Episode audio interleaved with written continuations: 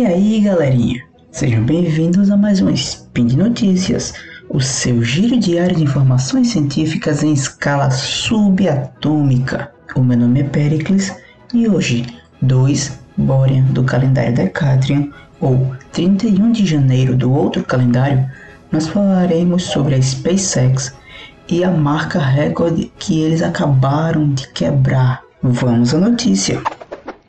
Speed Notícias.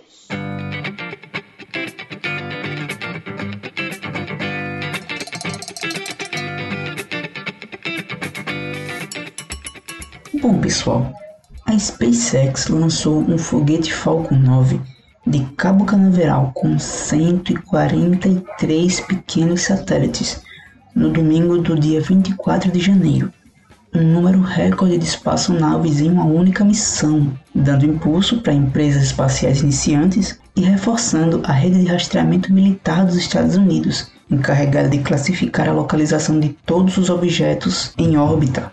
As 143 pequenas espaçonaves participantes da missão Transporter 1 da SpaceX decolaram da plataforma 40 na Estação Espacial de Cabo Canaveral, um dia depois que uma densa cobertura de nuvens impediu o foguete de deixar a Terra.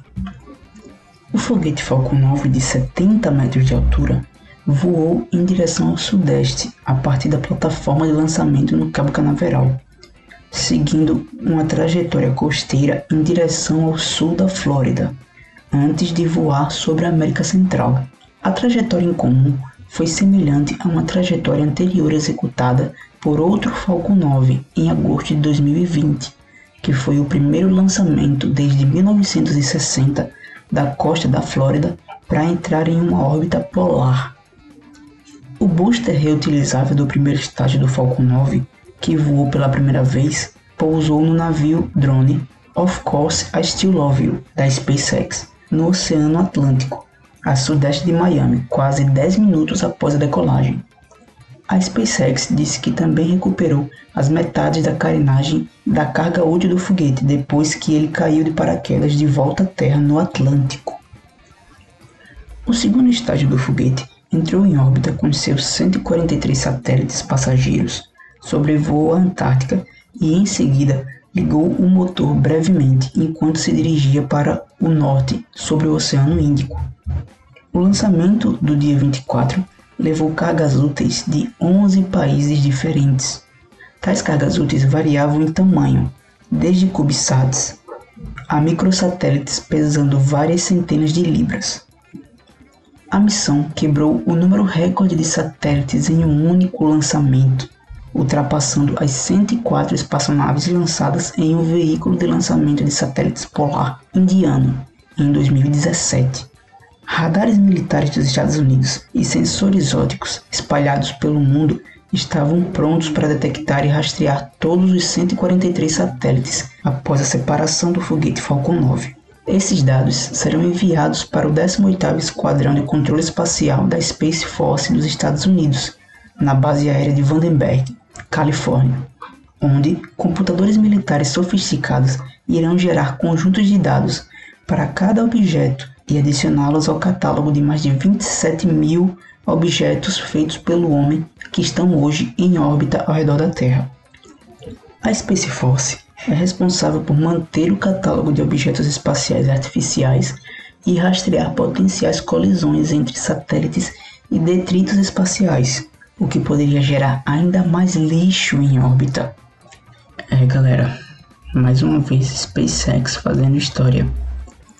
Bom, mas esse assunto do lançamento de satélites em série, principalmente aqueles satélites da série Starlink, ainda está muito longe de terminar.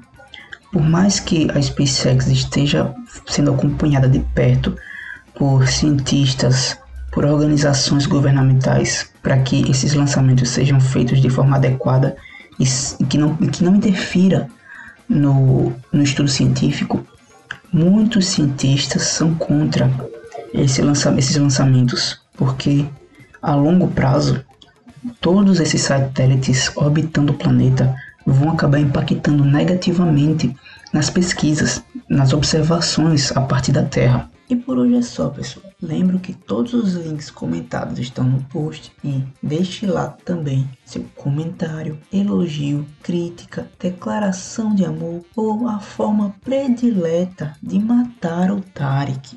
Lembro ainda que esse podcast só é possível acontecer por conta do seu apoio no patronato do SciCast, no Patreon, no Padrim e no PicPay. Um grande abraço e até amanhã.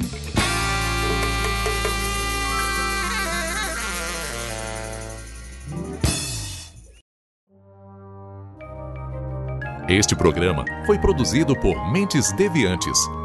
deviante.com.br